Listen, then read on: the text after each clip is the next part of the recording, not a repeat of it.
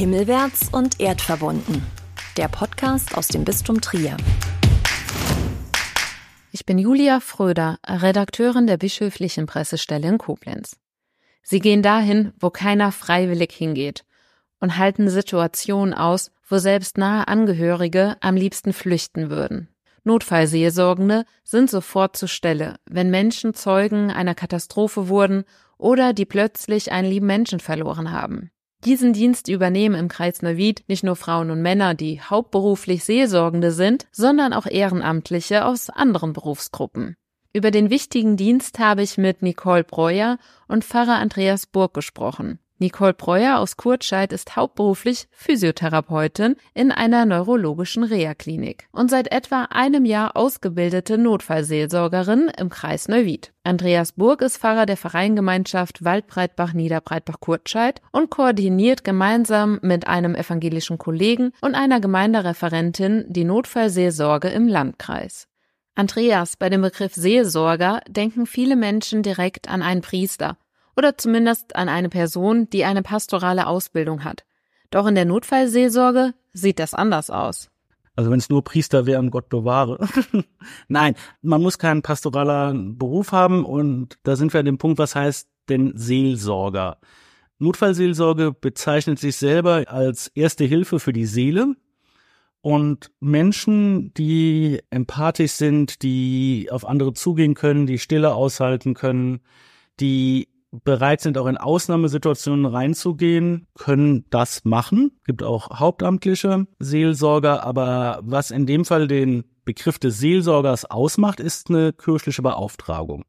Das heißt, alle, die in der Notfallseelsorge mitwirken, werden nach Ausbildung ganz bewusst zu diesem Dienst beauftragt. Entweder dann durch evangelische Kirche, beziehungsweise dann bei uns auch durch die katholische Kirche. Und diese Beauftragung ja, zeigt ja deutlich, dass an sich ja jeder Mensch, und so würden wir es ja auch sehen, gerade durch die Taufe berufen ist zum Priester, König und Prophet und damit auf jeden Fall Anteil am Seelsorgeamt hat. Also diese Idee, dass Seelsorge was mit Weihe zu tun hat, ist äh, ja wohl eher nicht weil auch nicht jeder ist automatisch dazu geeignet, Notfallseelsorger zu sein, weil es einfach eine besondere Art ist, für Menschen da zu sein. Und das hängt viel an persönlicher Empfindung, hängt viel an persönlicher Befähigung und vor allem hängt es damit zusammen, dass wir, und das macht den Unterschied zu anderen PSNV-Einheiten aus, dass wir ein Stück weit dieses ja Grundbekenntnis zu einem liebenden, menschenfreundlichen Gott in den Mittelpunkt stellen, beziehungsweise das christliche Gottes- und Menschenbild. Und dass jeder Mensch von Gott geliebt ist und geliebtes Geschöpf Gottes ist. Das ist so eine Grundvoraussetzung, die jeder Notfallseelsorger akzeptiert, um halt auch Teil von Notfallseelsorge zu sein. PSNV steht übrigens für psychosoziale Notfallversorgung. Die Notfallseelsorge ist ein Anbieter für PSNV, für den sich der Landkreis Neuwied entschieden hat. Nadine Breuer hat ganz bewusst den Dienst in der Notfallseelsorge gewählt und das neben ihrem Beruf als Physiotherapeutin und ihrem Familienleben. Es gibt definitiv Ehrenämter, bei denen man weniger mit Schicksalsschlägen, Tod, Trauer und Schmerz konfrontiert wird. Warum hast du dich trotzdem für dieses eher ungewöhnliche Ehrenamt entschieden? Das ist eine gute Frage.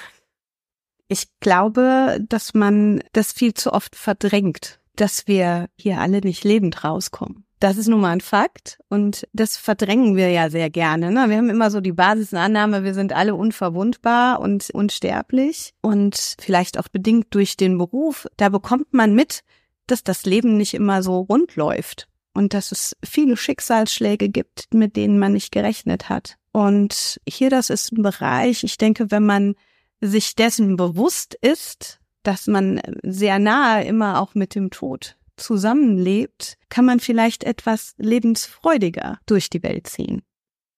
Und dann bist du so vor zwei Jahren morgens aufgewacht und hast gedacht, Notfallseelsorge, das ist etwas für mich.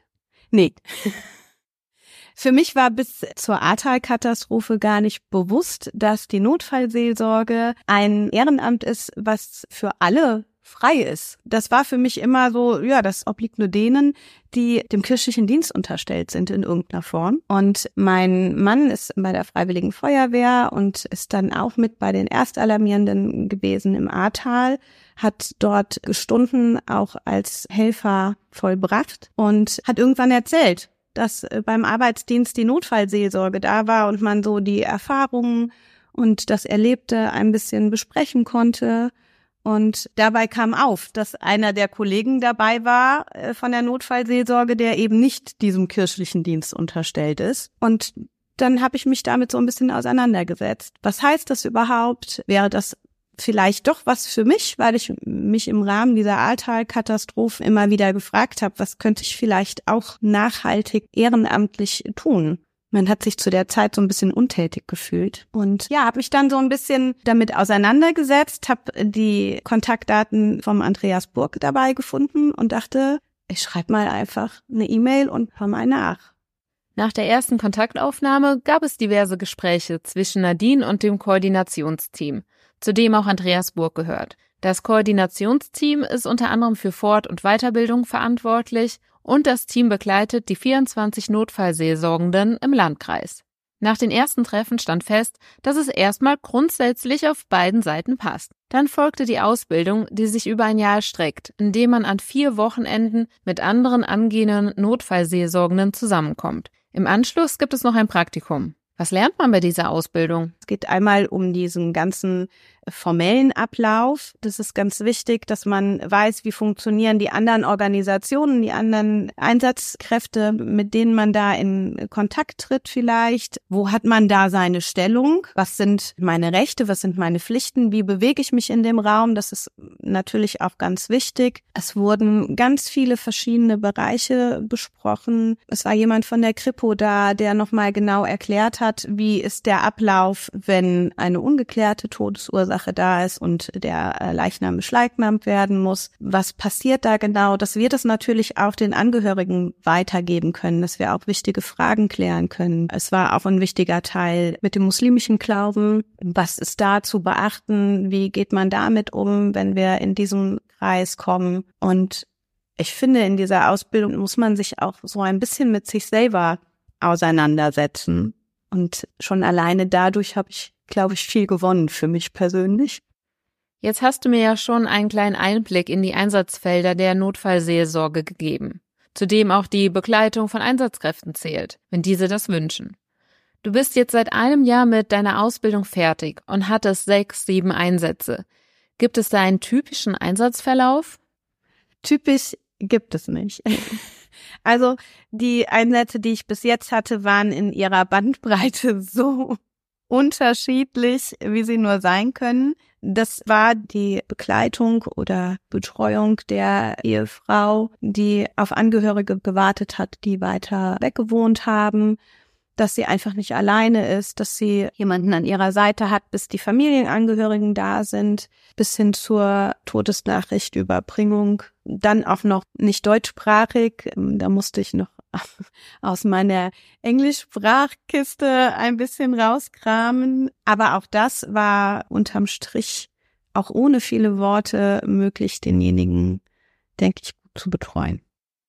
Vor etwa 14 Jahren hat Andreas Burg seine Ausbildung zum Notfallseelsorger begonnen. Du kannst eine längere Zeitspanne überblicken. Kannst du mir daher vielleicht einen typischen Einsatz beschreiben? Also typische Einsätze gibt es nicht weil jeder Einsatz komplett anders ist.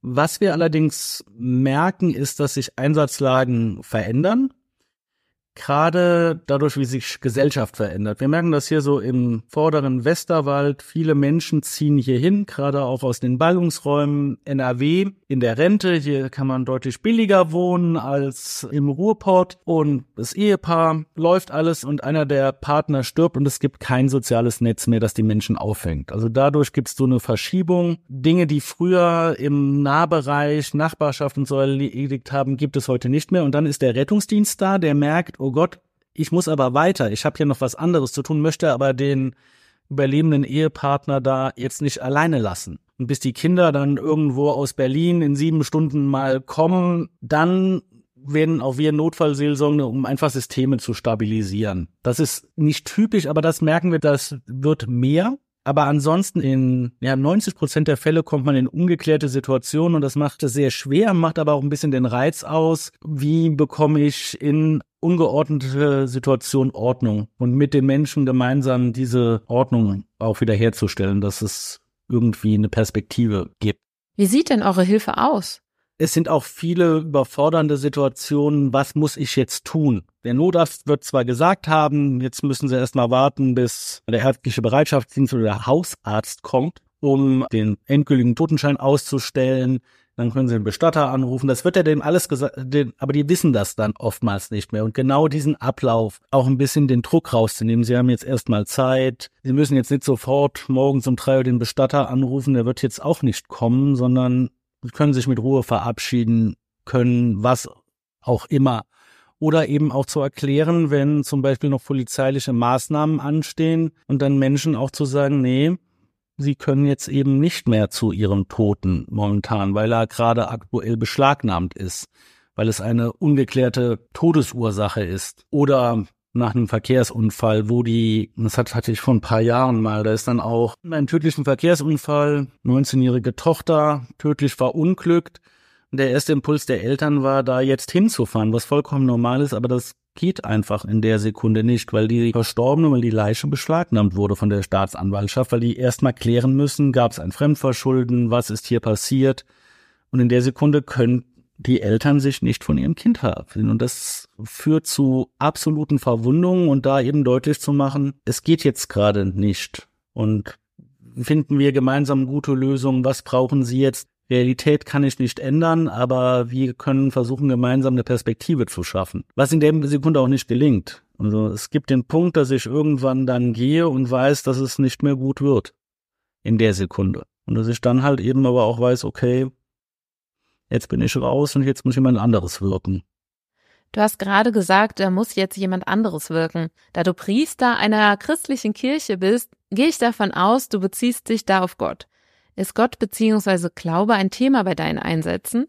Du kommst wahrscheinlich nicht durch die Tür gepoltert und sagst, Hallo, ich bin Priester, ich werde dir helfen. In 90 Prozent der Einsätze rede ich definitiv nicht von Gott.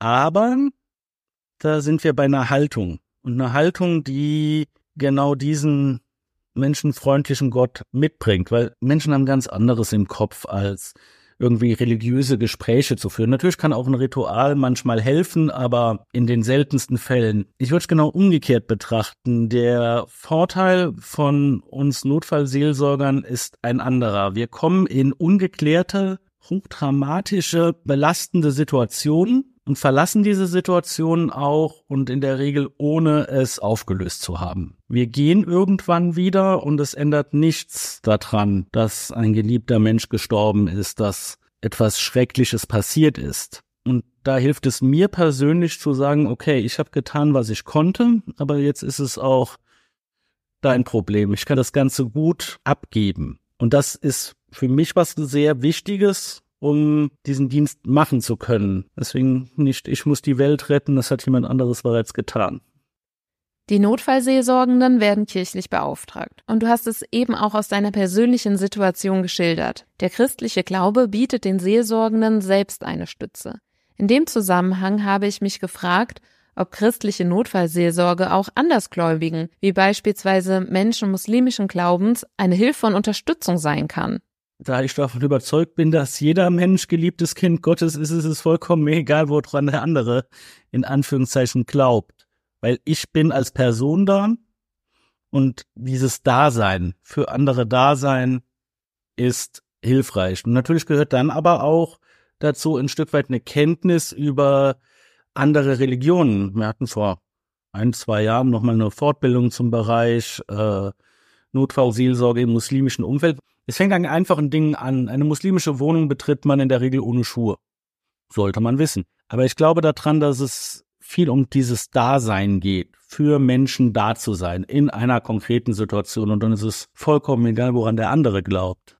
Nadine, wie sieht denn deine Hilfe aus? Andreas spricht ja vom Dasein. Wie siehst du das? Du kommst wahrscheinlich auch nicht mit einem schlauen Spruch auf den Lippen daher. Aber das passiert viel intuitiv und aus dem Bauch heraus. Die Hilfe kann ganz unterschiedlich aussehen. Das kann das Aushalten der Stille sein, dass man einfach da sitzt und diese schwere Stille einfach trägt. Das kann sein, dass man nochmal wichtige Schritte miteinander bespricht. Wie geht das weiter? Das kann auch darin enden, dass man einfach nochmal Erinnerungen wach werden lässt, dass man viel über den Verstorbenen spricht. Ja, dass man ähm, Geschichten erzählt bekommt. Und das ist sehr unterschiedlich. Das kann man gar nicht pauschalisieren.